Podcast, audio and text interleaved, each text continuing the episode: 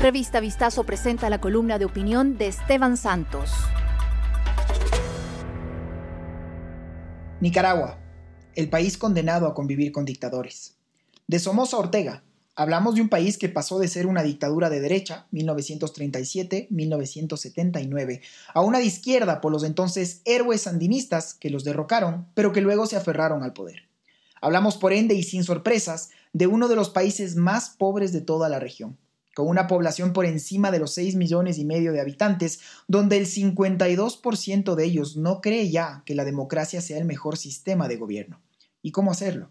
Si luego de más de tres décadas de Ortega en el poder hay nuevas generaciones que, como en el caso venezolano, no conocen de otro sistema de gobierno. Un régimen que, bien se dice, mutó a un sultanato, a vista y paciencia de sus habitantes y de la comunidad internacional, que ha gobernado de 1979 a 1990 y luego desde 2007 hasta la actualidad.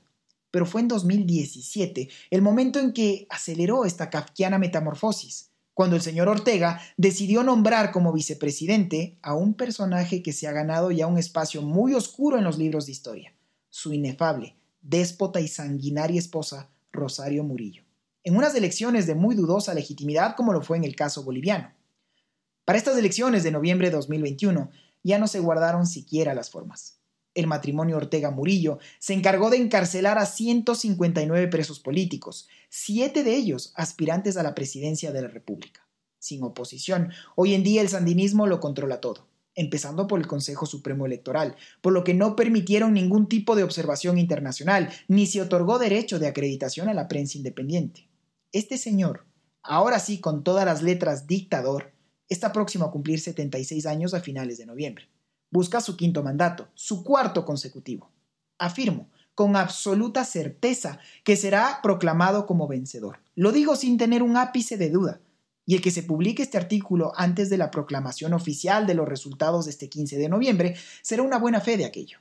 A partir de esta fecha, Nicaragua pasará a ser un estado paria, con una condena unánime de parte de todas las democracias serias signatarias de la Carta de Naciones Unidas, se espera por ende una escalada de sanciones internacionales y el aislacionismo de su clase gobernante.